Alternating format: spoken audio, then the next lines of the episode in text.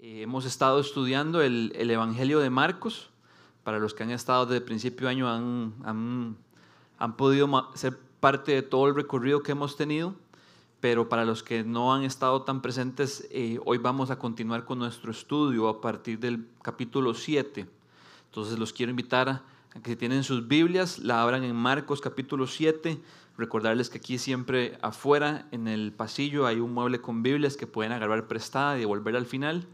En la librería también pueden adquirir su propia Biblia y si no, el texto siempre va a estar arriba en la pantalla. Entonces, Marcos capítulo 7, del versículo 24 al 30. Vamos a leer el texto todos juntos y luego me gustaría que oráramos para pedirle al Señor que nos bendiga mediante la enseñanza de su palabra. Dice así, Marcos 7, del 24 al 30. Jesús partió de allí y fue a la región de Tiro. Entró en una casa y no quería que nadie lo supiera, pero no pudo pasar inadvertido. De hecho, muy pronto se enteró de su llegada una mujer que tenía una niña poseída por un espíritu maligno. Así que fue y se arrojó a sus pies. Esta mujer era extranjera, sirofenicia de nacimiento, y le rogaba que expulsara al demonio que tenía su hija. Deja que primero se sacien los hijos, replicó Jesús, porque no está bien quitarles el pan a los hijos y echárselo a los perros. Sí, Señor, respondió la mujer, pero hasta los perros comen debajo de la mesa las migajas que dejan los hijos. Jesús le dijo, por haberme respondido así, puedes irte tranquila, el demonio ha salido de tu hija. Cuando ella llegó a su casa, encontró a la niña acostada en la cama. El demonio ya había salido de ella. Oremos. Padre Celestial, te damos gracias por tu palabra. Te damos gracias porque tu palabra es la verdad. Y te damos gracias porque en tu palabra tú te revelas a nosotros. En tu palabra podemos conocerte. En tu palabra podemos conocernos y darnos cuenta, Señor, de cuánto te necesitamos. Espíritu de Dios, yo te quiero pedir que por favor bendigas hoy la enseñanza de tu palabra. Que tu palabra, Señor, traspase hasta lo profundo de nuestro ser. Te pido encarecidamente, Señor, que cautives nuestra atención, que captures nuestro corazón. Que mientras yo anuncio el mensaje de tu palabra, Señor, tu espíritu obre poderosamente en el interior de cada hombre y cada mujer. Señor, mis palabras sin tu respaldo serían simplemente ruido, pero llenas del poder de tu Espíritu, Dios, pueden salvarnos y pueden traernos esperanza. Y te pido que así sea. Oh Señor, te pido que a la luz de este pasaje nos animes a ser como esta mujer y a poner nuestra fe en Jesucristo. Motívanos, Señor, a ser como ella y despierta fe en cada uno de nosotros. Te damos gracias y es en el nombre de Jesús que todos juntos oramos. Amén. El punto principal del texto de hoy y por lo tanto de mi mensaje es que la salvación que Jesús nos ofrece no hace distinción de personas. Sin embargo, sí hay algo que cautiva su corazón de una manera especial y eso es nuestra fe. No obstante, después de leer el texto, puede ser que muchos tengamos varias preguntas. ¿Por qué parece que Jesús no quería ayudar a esta mujer y a su niña? ¿Por qué parece que Jesús estaba mostrando favoritismo hacia unos en vez de otros? ¿Por qué parece que Jesús está siendo grosero con esta mujer al identificarla dentro de la categoría de perros. Si usted se hizo estas preguntas, déjeme decirle que son totalmente válidas. Es bueno que cuando estas preguntas surgen en nosotros mientras leemos la escritura, no las ignoremos, porque si las ignoramos, lo primero que genera en nosotros, si somos sinceros, es como un sinsabor. Yo no sé cuántos de ustedes, mientras leemos el pasaje, como que decían, ouch, eso está muy muy, muy brusco, muy grosero. Entonces, si simplemente las ignoramos, cerramos nuestra palabra, cerramos nuestra Biblia y queda como un sinsabor de boca en nosotros. Pero aún más importante es cuando buscamos diligentemente respuesta a estas preguntas que verdaderamente descubrimos el significado del texto y la esencia de lo que estaba ocurriendo. No vamos a irlas respondiendo una a una, pero conforme vayamos viendo los detalles del texto, creo que la respuesta por sí sola va a llegar.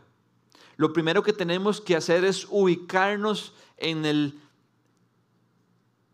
en el momento del libro de Marcos en el que estamos. La semana pasada Rodri nos habló sobre el contraste entre lo puro y lo impuro y cómo los maestros de la ley, los fariseos, los, los hombres religiosos de la época de Jesús estaban criticando a los discípulos porque no seguían ciertas tradiciones, ciertos rituales y por eso ellos los categorizaban o los determinaban como personas impuras, como personas sucias, como personas impías. Y Jesús aprovecha este cuestionamiento de los fariseos para enseñarles a ellos, para confrontarlos y enseñar a sus discípulos que realmente la pureza que es importante delante de Dios es la pureza de nuestro corazón.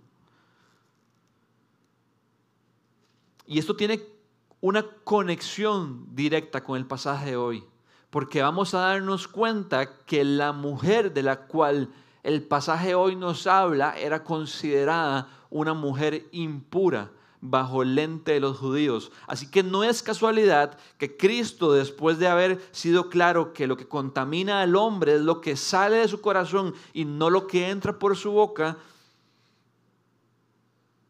después de eso se va inmediatamente a la región donde esta mujer estaba. No es coincidencia, Cristo lo hizo a propósito. Tenemos que ubicarnos geográficamente. El versículo 24 nos dice que Jesús partió de allí y fue a la región de Tiro. En otras versiones dice de Tiro y de Sidón. De hecho, así lo dice en la Reina Valera. Tiro y Sidón eran dos ciudades costeras estaban al norte de Galilea y que pertenecían a una provincia que se llamaba Fenicia. Fenicia, en la época del Nuevo Testamento, era considerada parte de la provincia romana que era Siria. Para los que tal vez quieren saber hoy por hoy qué, qué región es esta, estamos hablando del Líbano. Entonces, la región de Tiro y Sidón era parte de Fenicia y Fenicia era parte de la provincia romana de Siria. Y es por esto que la mujer es identificada bajo el gentilicio de Sirio, Ciro-Fenicia, porque era de Fenicia que estaba dentro de Siria, Ciro-Fenicia. Y es por eso que también el texto en el versículo 24 nos dice que era una mujer extranjera.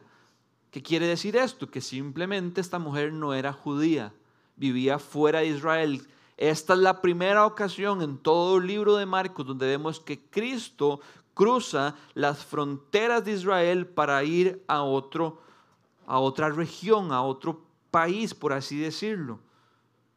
Así que esta mujer era considerada una gentil. En aquella época toda persona que no era judía era una gentil. Y tener este contexto es importante porque nos da claridad del tipo de mujer con el que Jesús iba a tener este encuentro. La región de Fenicia era una región sumamente idólatra, sumamente pagana. Adoraban a otros dioses completamente diferentes al Dios de Israel, al Dios de la Biblia, a nuestro Dios. Y además de eso, algo muy interesante, Fenicia era el nombre en griego que recibía realmente la región de Canaán. Entonces, Canaán y Fenicia era lo mismo. De hecho, si leemos esta historia en, el, en la versión de Mateo, vamos a darnos cuenta que realmente esta mujer, en vez de llamarse Ciro Fenicia, Mateo la llama una mujer cananita. Para los que tal vez estamos un poco más ubicados con la escritura, sabemos que Canaán era literalmente los enemigos del pueblo de Israel. Cuando Dios sacó a su pueblo de la esclavitud de Egipto y los introdujo a la tierra prometida, la tierra prometida era la tierra de Canaán, era la tierra que tenían que conquistar. Así que no solamente era una mujer pagana que adoraba a otros dioses, no solamente era una mujer eh, eh, gentil, no judía, que, no pertenecía al pueblo de Israel, sino que también era una mujer que inmediatamente producía en cualquier judío al saber que era Canaán, que eran de alguna manera sus archirrivales. Con esta mujer es que Cristo se iba a encontrar. Seguimos leyendo en el texto y nos damos cuenta que Cristo se fue a esta región y dice que quería pasar como por secreto, que nadie se diera cuenta que Él estuviera ahí, pero no pudo pasar por inadvertido, no lo logró. ¿Por qué? Porque la fama de Jesús se extendía y era tan notoria que inclusive él siendo de Nazaret, su nombre era conocido en otras regiones. De hecho, si leemos unos capítulos antes, en Marcos capítulo 3, nos damos cuenta que Cristo ya era conocido en estas zonas. Marcos 3, del 7 al 8, dice así. Jesús se retiró al lago con sus discípulos y mucha gente de Galilea lo siguió. Cuando se enteraron de todo lo que hacía, acudieron también a él muchos de Judea y de Jerusalén, de Idumea, del otro lado del Jordán y de las regiones de Tiro y Sidón. Todos capítulos anteriores ya Cristo, estando en Israel, gente de otras regiones, incluyendo la región de la cual pertenecía la mujer de hoy, ya lo estaban siguiendo. Pero en el pasaje de hoy es Cristo quien está yendo intencionalmente a esa región. Ya no es las multitudes viniendo a Él, sino Él yendo intencionalmente a esa región. Dice el versículo 25, de hecho muy pronto se enteró de su llegada una mujer La noticia corrió tan rápido que dice el texto que muy pronto, o sea, Cristo tenía la intención de pasar como por inadvertido y dice el texto muy pronto, o sea, fracasó totalmente su objetivo. Él quería como ir tranquilo, quería ir a descansar y no se logró. Y muy pronto el rumor empezó a correr y llegó a oídos de esta mujer. Y apenas llegó a oídos de esta mujer, esta mujer reaccionó. Versículo 25, de hecho, muy pronto se enteró de su llegada una mujer que tenía una niña poseída por un espíritu maligno. Así que fue y se arrojó a sus pies. Esta mujer era extranjera, sirofenicia de nacimiento, y le rogaba que expulsara al demonio que tenía su hija. Estos dos versículos claramente nos muestran la actitud de esta mujer. La situación es clara. Su hija, una niña, dice Marcos, tenía un demonio. Estaba poseída por un espíritu maligno. No sabemos qué edad tenía esta niña. Lo que sabemos simplemente es que es una niña. Yo no sé para ustedes en sus cabezas a partir de qué edad un niño deja de ser un niño, pero Creo que solamente el hecho de imaginarnos a un niño, a una niña en este caso, siendo poseída por un espíritu maligno, nos pinta la imagen tan fuerte de este pasaje. El pasaje paralelo de este pasaje en Mateo nos dice que la niña estaba sufriendo terriblemente. Y es importante que no pasemos esto por alto, ni pasemos esto rápidamente. Nuestra tendencia como humanos es que nos es más fácil identificarnos con personas que están experimentando situaciones que son eh, familiares para nosotros. Pero cuando alguien está experimentando algo que es totalmente ajeno para nosotros, mm, si somos sinceros, nos cuesta como que como sentir algún poco de empatía. Pero independientemente hayamos vivido algo así, yo quiero que por favor, en serio, tratemos de ponernos en los pies de esta mujer.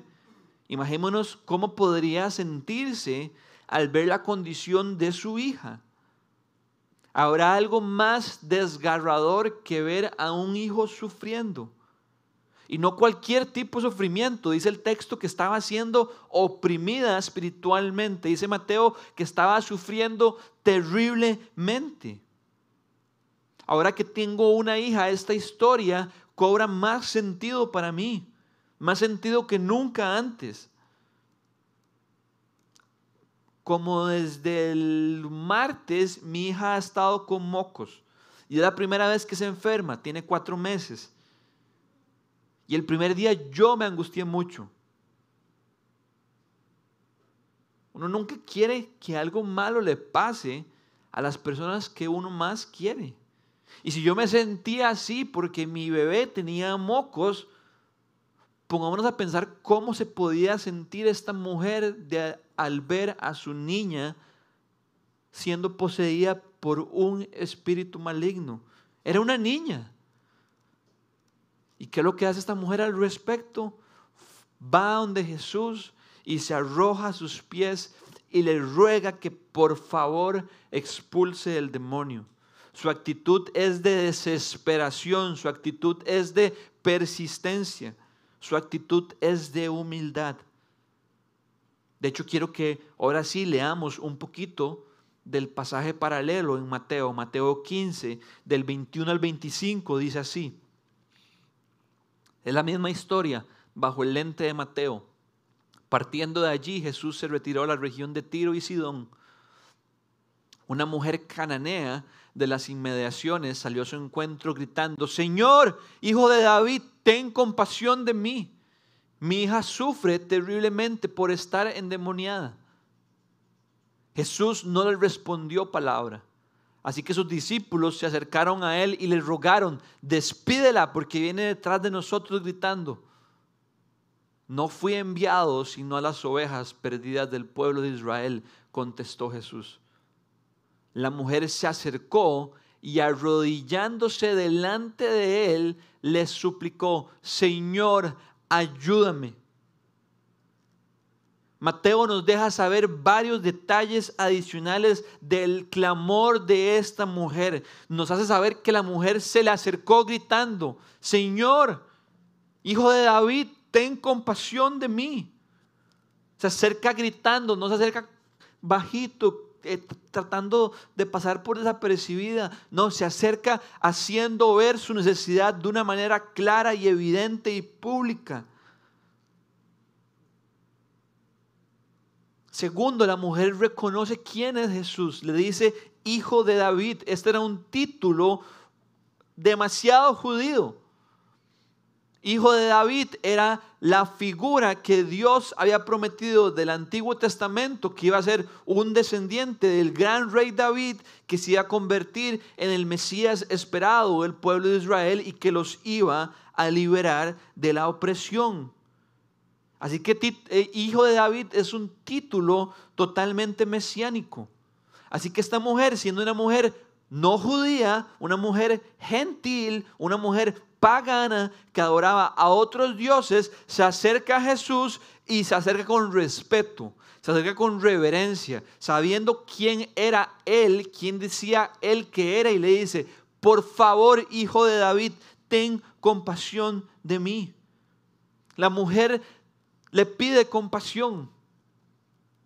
Cuando uno pide compasión es como, ya, ya me quedé sin recursos, ya no tengo nada que hacer, por favor, se lo suplico, se lo ruego. Si usted y yo nunca hemos pedido compasión a Dios, creo que es porque no hemos entendido nuestra verdadera condición. Se acerca gritando, reconoce quién es Cristo, le pide compasión y se muestra persistente. Dice el texto que ella venía gritando y los discípulos le dicen, maestro, despídela porque viene detrás nuestro. Puedes poner de nuevo el 24 y el 25, porque quiero que vean este detalle. Jesús responde, no fui enviado sino a las ovejas perdidas del pueblo de Israel, contestó Jesús. Versículo 25, la mujer se acercó y arrodillándose delante de él le suplicó. Entonces quiero que nos imaginemos la situación. Ella viene gritando por detrás, Jesús, hijo de David, ten compasión de mí. Jesús, hijo de David, ten compasión de mí. Los discípulos le dicen al maestro, despídela, despídela. Viene gritando, despídela. Jesús dice una frase un poco fuerte, como que podría parecer que la quería fumigar. ¿Y qué hace la mujer? Se adelanta Venía detrás, versículo 25, ponelo de nuevo, porfa, es importante que lo veamos. La mujer se acercó y se arrodilló delante de él. Entonces, la que venía detrás ahora está delante. Entonces, quiere decir que en algún momento apretó el paso para llegar delante de Cristo y pararle a Cristo el camino. Y decirle, Señor, por favor, ayúdame. Esta mujer no estaba dispuesta a darse por vencida. Tenía necesidad y no iba a soltar a Cristo hasta obtener lo que sabía que solo Cristo podía darle. Y yo estoy firmemente convencido de que todos estos detalles que estaba gritando por detrás, que reconocía a Jesús como el Hijo de David, que pedía compasión, que se adelantó y se arrodilló enfrente para pararle el paso a Cristo. Todos esos detalles están en la escritura para servirnos como ejemplo y llevarnos a reflexionar si esa es la manera en la que nosotros nos acercamos al Señor. Porque la Biblia no es un libro antiguo con historias antiguas simplemente para saber que están ahí. La Biblia es un libro relevante para nuestro día a día, para examinarnos y servirnos de espejo. Entonces yo quiero preguntarle, ¿es así como usted se acerca al Señor? Y tal vez alguno podría estar pensando, pero es que yo no tengo ni ninguna hija endemoniada, entonces ¿por qué razón me voy a mostrar tan desesperado para acercarme así? Independientemente cuál sea su situación hoy, cada uno de nosotros hoy comparte algo de la misma realidad de esa mujer y es que nuestra condición espiritual es una condición donde necesitamos profundamente a un Salvador que nos rescate y que nos libre de nuestros pecados. Y si usted no sabía eso, ya lo sabe. Y si lo sabía, déjeme preguntarle, ante esa realidad, ¿cuál es su actitud? Usted ve a Cristo y sabe que usted tiene una necesidad profunda de ser perdonado de sus pecados, de ser liberado de su maldad. Y se topa a Cristo, sabe que Cristo está pasando por su ciudad. ¿Cuál es su actitud?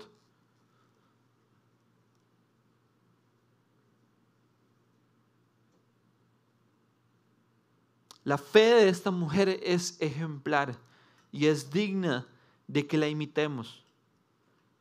Ahora bien, ¿por qué parece que Jesús se muestra tan indiferente ante alguien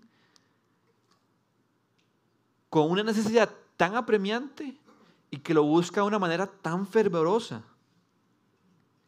Y ambos pasajes, tanto el de Marcos como el de Mateo, nos dan la respuesta.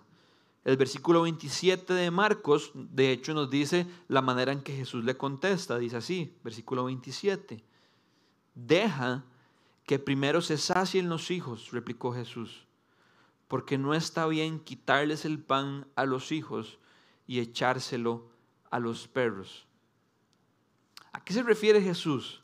¿A qué se refiere con los hijos? ¿A qué se refiere con el pan? ¿A qué se refiere con los perros? Bueno, las tres eran expresiones para referirse a algo más.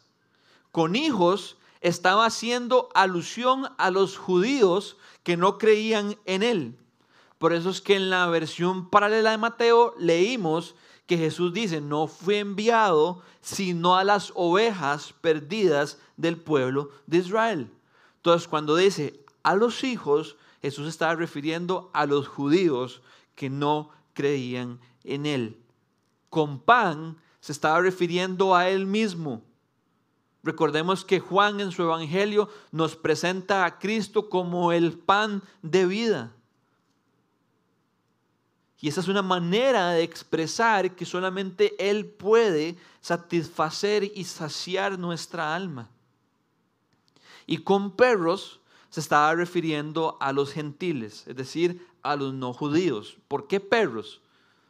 Porque era un término que los judíos en aquella época utilizaban para señalar despectivamente a los gentiles como personas inferiores, impuras y sucias. Los judíos, al saberse el pueblo de Dios, veían a los demás pueblos hacia abajo y como personas inferiores y menos espirituales y paganas, que en realidad sí lo eran porque adoraban a dioses falsos. Pero era un término como, como despectivo, como, como discriminatorio. En aquel tiempo, a diferencia de nuestros tiempos, los perros no eran animales domésticos.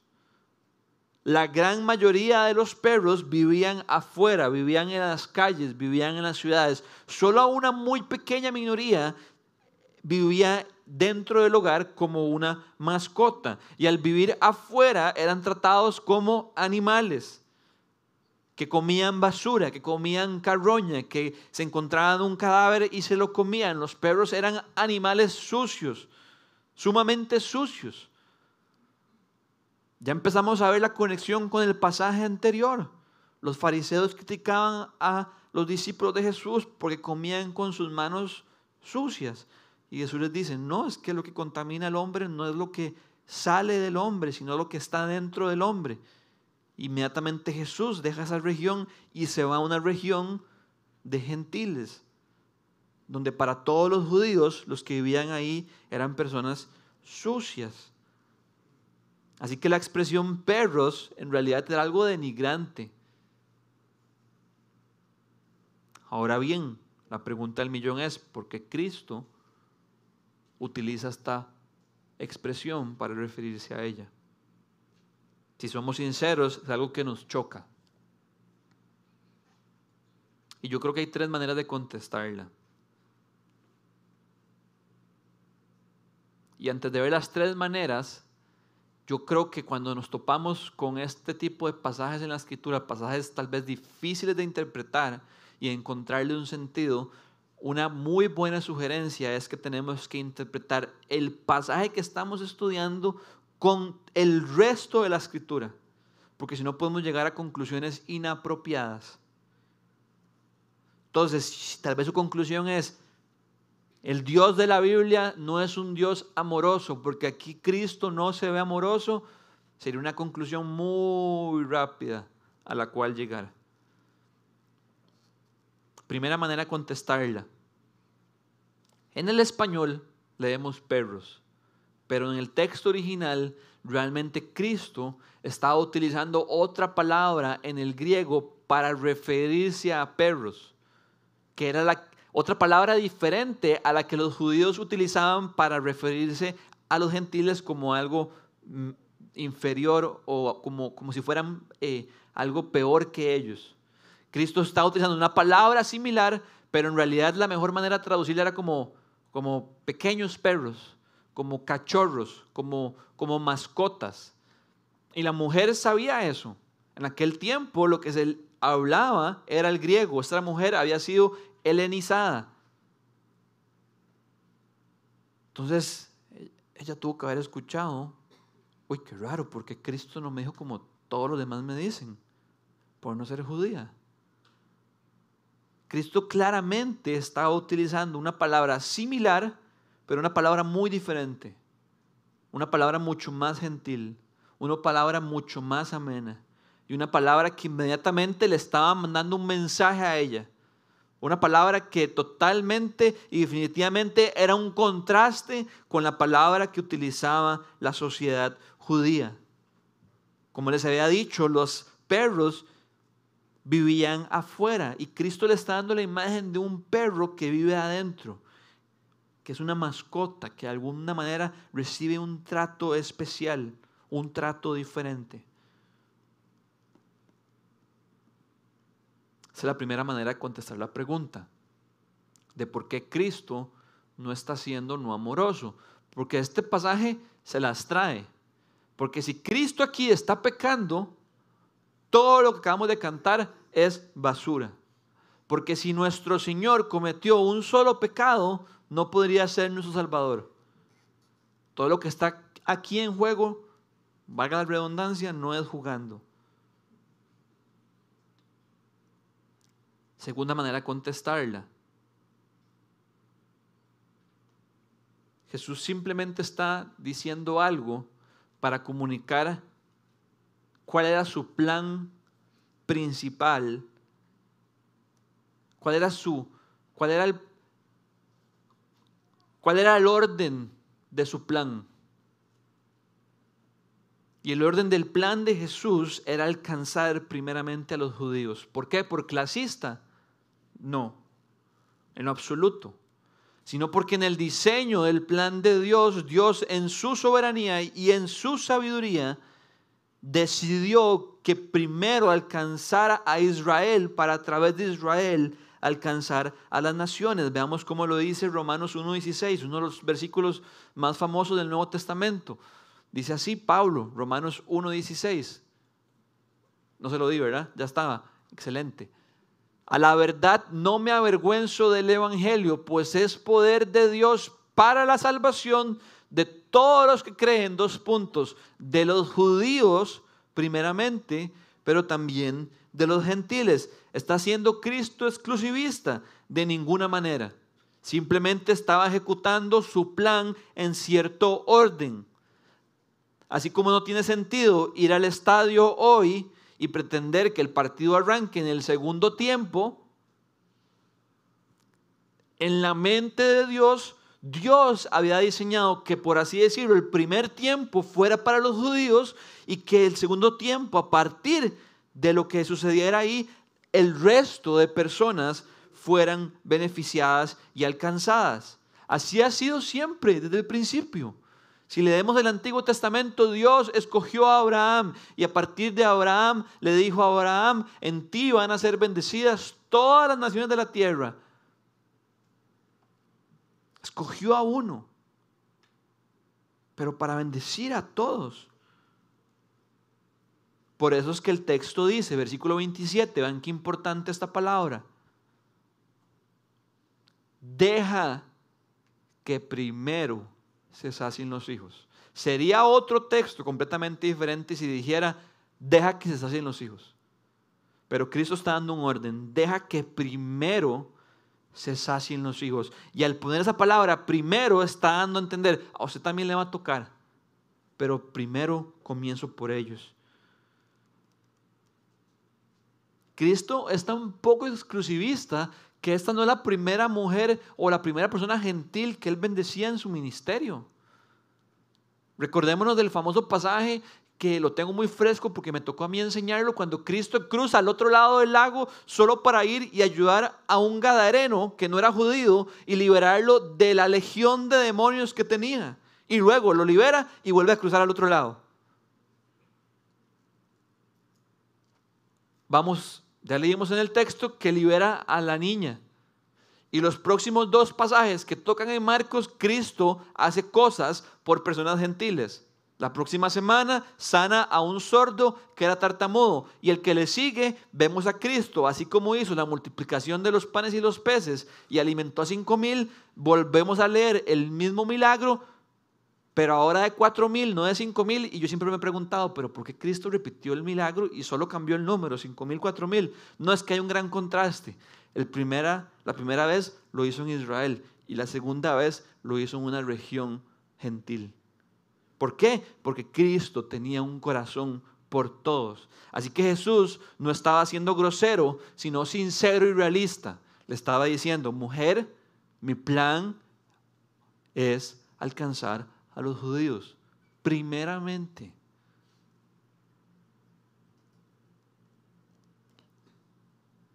¿Y qué relación tiene esto con nosotros? Bueno, que ninguno de nosotros tiene que irse hoy aquí con la preocupación de que si usted se acerca a Cristo, Jesús lo va a ignorar. Porque todos aquí, asumo la mayoría, no sé si aquí habrá algún judío de descendencia judía, somos gentiles. Y la buena noticia es que después de que Cristo fue crucificado, después de que Cristo resucitó, después de que Cristo ascendió a los cielos, después de que Cristo derramó su espíritu a los discípulos y la iglesia comenzó, su salvación se abrió de par en par para todos. sin importar nuestra nacionalidad, sin importar nuestro trasfondo étnico. Por eso es que en Apocalipsis leemos al final de la escritura que Cristo está siendo adorado por multitudes de toda tribu, de toda lengua, de toda nación. Si Dios fuera un Dios exclusivista, no tendría sentido las misiones transculturales, no tendría sentido que la visión de nuestra iglesia sea ser una comunidad de seguidores de Jesús, sinceros y llenos del Espíritu Santo, que persiguen la misión de Dios. En Cristo Dios más bien estaba botando todas las murallas que nos separaban de su pueblo. Lo que tenemos que entender muy bien es que cuando leemos la escritura, es una escritura que va progresando. La redención va avanzando. Y si tomamos fotos, como cuando usted está en la compu y hace un screenshot, hace una captura de pantalla, usted está capturando un momento específico. Si usted hace un screenshot de este momento, el plan era los judíos. Pero si avanzamos unas cuantas páginas, vemos como el plan de Dios se abre para todos. Y quiero que veamos cómo el apóstol Pablo lo desarrolla de una manera tan magistral en Efesios 2, del 11 al 19. Es un pasaje un poquito largo, pero lo quise dejar todo porque me parece literalmente, como dije, magistral. La explicación que Pablo da dice así. Por lo tanto, recuerden ustedes los gentiles de nacimiento. Si usted lee este pasaje y usted no se identifica ahí, es que no estamos entendiendo la escritura. Este pasaje no está hablando de nosotros. Por lo tanto, recuerden nosotros, casados 42, los gentiles de nacimiento, los que son llamados incircuncisos. ¿Por qué incircuncisos? Porque lo que identificaba a un judío era que se circuncidaba al octavo día. Los que son llamados incircuncisos por aquellos que se llaman de la circuncisión, la cual se hace en el cuerpo por mano humana Recuerden que en ese entonces ustedes estaban separados de Cristo, nos está hablando todos nosotros, este es nuestro pasado. Estábamos separados de Cristo, estábamos excluidos de la ciudadanía de Israel, el pueblo de Dios. Éramos ajenos a los pactos de la promesa, no teníamos esperanza, no teníamos un Dios en este mundo. Pero, pero ahora en Cristo Jesús, a ustedes que antes estaban lejos, Dios los ha acercado mediante la sangre de Cristo. Porque Cristo es nuestra paz de los dos pueblos, ¿cuáles? Judíos y gentiles, ha hecho uno solo, la iglesia, derribando mediante su sacrificio el muro de enemistad que nos separaba. Pues anuló la ley con sus mandamientos y requisitos. Esto lo hizo para crear en sí mismo de los dos pueblos una nueva humanidad al hacer la paz para reconciliar con Dios a ambos en un solo cuerpo mediante la cruz por la que dio muerte a la enemistad.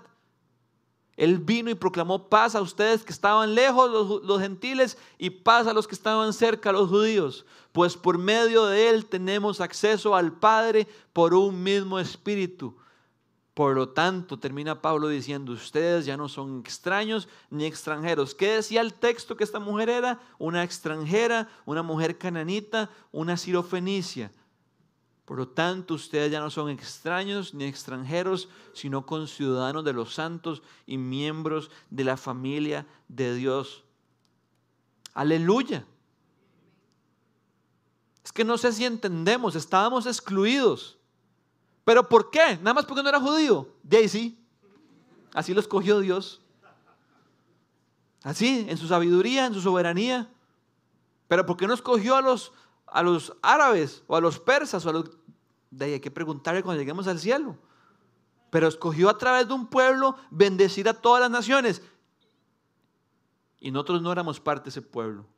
Pero Cristo botó las murallas y en su muerte hizo un solo pueblo. Y por eso hoy nosotros, si algunos estaban sintiendo un poquito nervioso, como, yo no quiero que Cristo me hable nunca como le estaba hablando a esa pobre mujer. Yo quiero que usted vaya aquí tranquilo de que nunca va a recibir un trato así de nuestro Salvador. Estamos hoy en otra temporada. El screenshot hoy es diferente.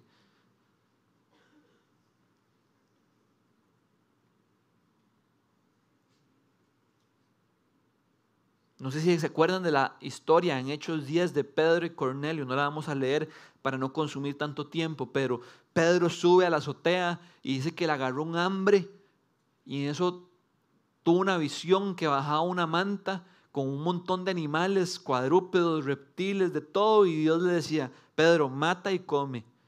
Y Pedro decía, no, Señor, no puedo comer, son cosas impuras. Mata y come. No, Señor, mata y come tres veces.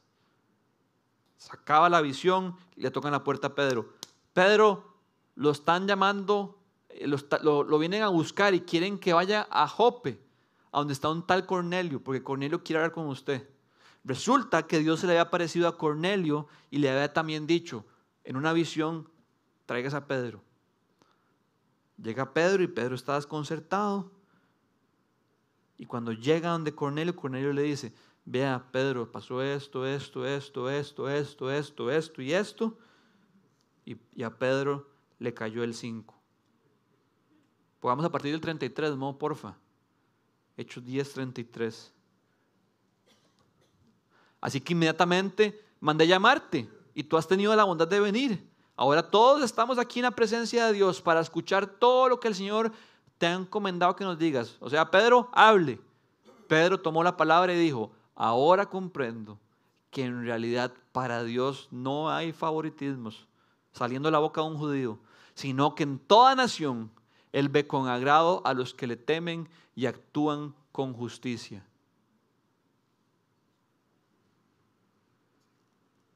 ¿Se acuerdan del punto principal?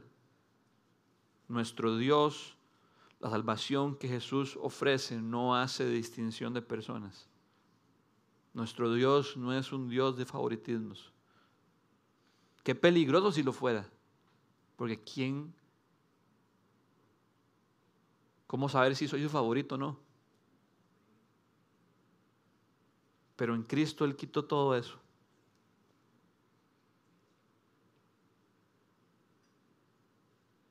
Y tenemos que preguntarnos, ¿será que usted hace distinción de personas? ¿Será que yo hago distinción de personas?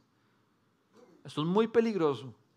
Si usted y yo hacemos distinción de personas, si usted y yo mostramos favoritismo, no solamente quiere decir que no hemos entendido el plan global de Dios de, de alcanzar a toda nación, sino que estamos privando el privilegio, el regalo y la oportunidad de que otros le conozcan.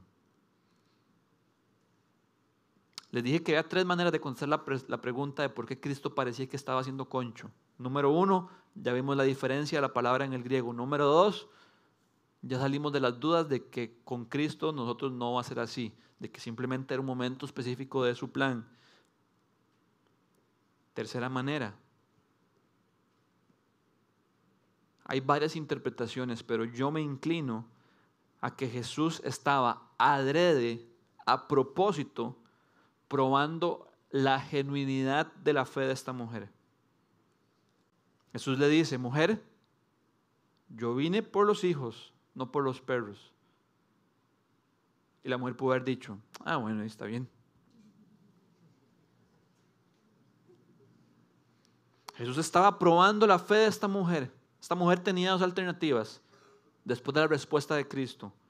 Se rendía y se daba por vencida y se devolvía a su casa con su hija endemoniada o persistía demostrando que su fe en Cristo era real y genuina. Y eso es lo que efectivamente sucede. Eso es lo que leemos en el versículo 28.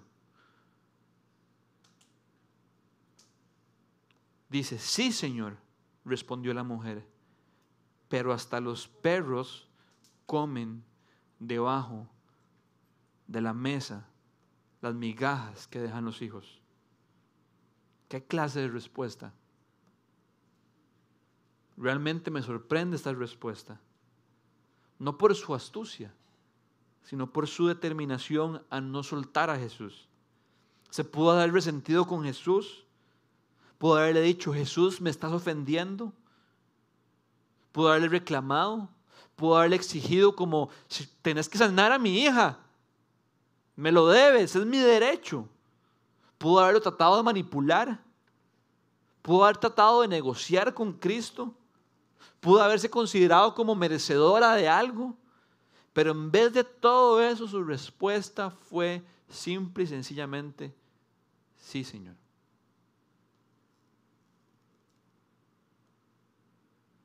A esta mujer no le importó. Este pasaje nos muestra un progreso en lo que esta mujer pudo haber sentido. Se acerca donde Cristo y dice que Cristo no le respondió una sola palabra.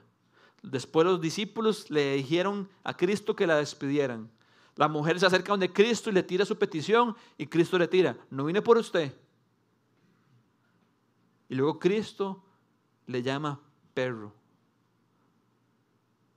Pero esta mujer responde y le dice, Sí, Señor. No sabía esto hasta que estudié el pasaje, pero esta es la primera vez en todo el Evangelio de Marcos, y creo que la única vez, si es la única vez en todo el Evangelio de Marcos donde alguien llama a Cristo Señor. Lo que los discípulos, lo que todavía no había podido salir de la boca de los discípulos, esta mujer lo estaba expresando con sus labios.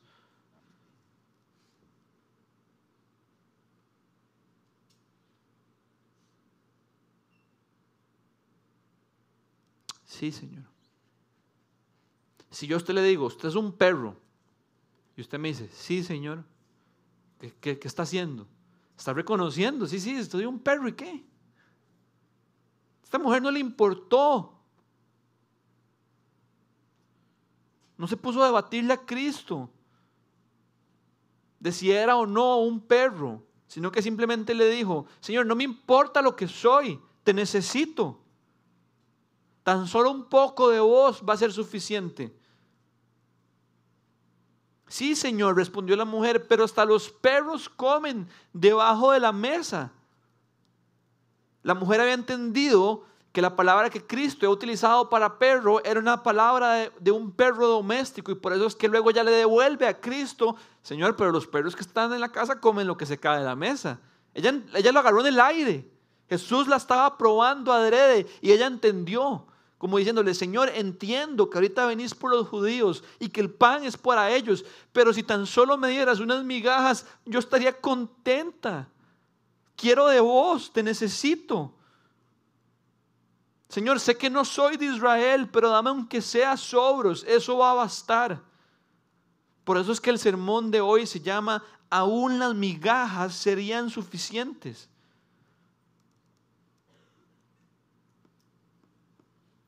Yo no sé ustedes, pues yo quiero ser como esta mujer. Que no importa quién sea, no importa de dónde venga, no importa cómo hable, no importa cómo me vista. Solo sé una cosa y es quién es Jesús y lo mucho que necesito de Él. Y no importa Jesús cómo me llame, cómo me diga, lo que me pida, yo nada más quiero más de Él. No importa si es mucho, o si es poco lo que sea de Cristo va a ser suficiente.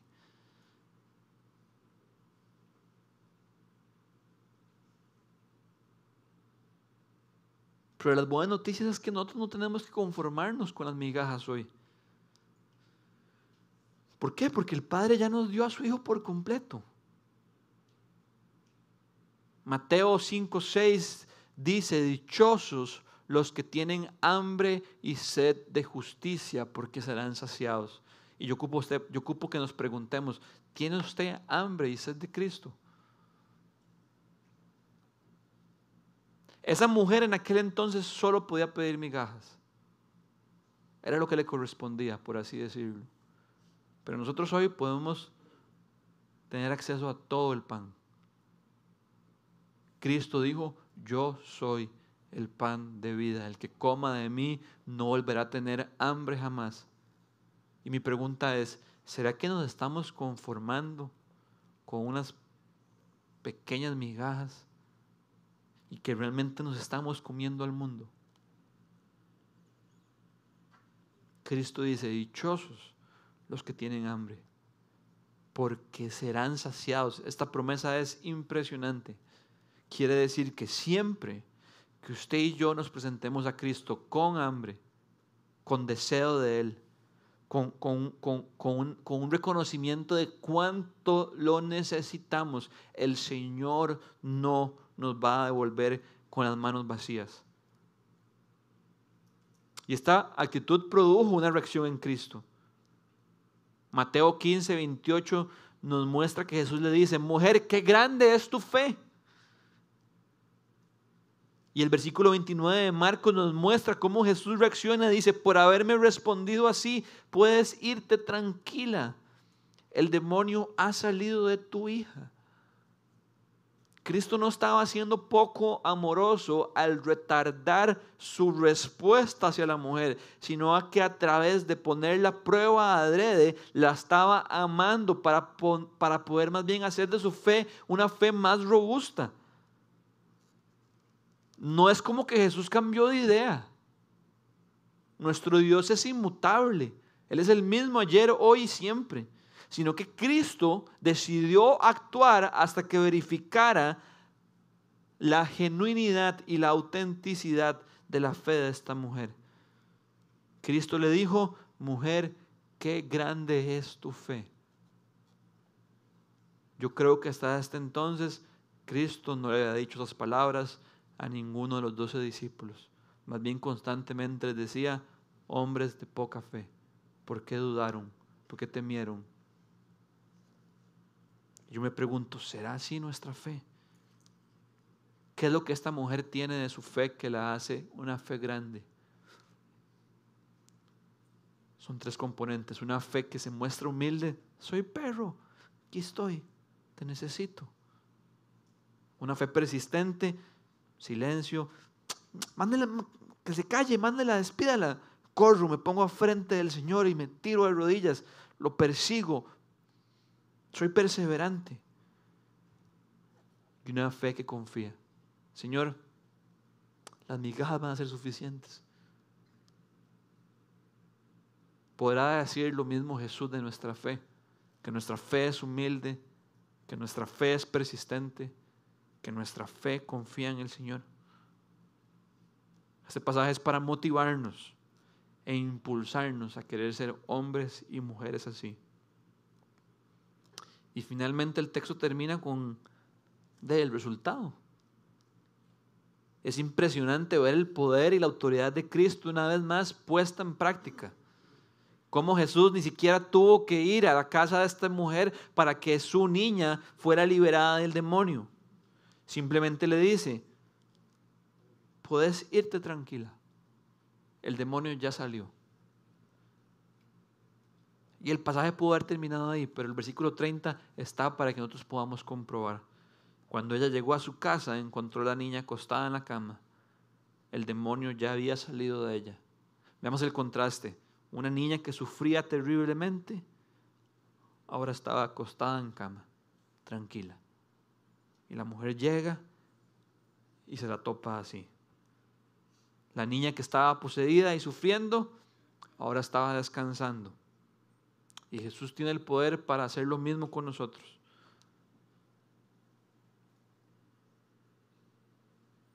Tal vez nosotros hoy no estamos poseídos por ningún demonio,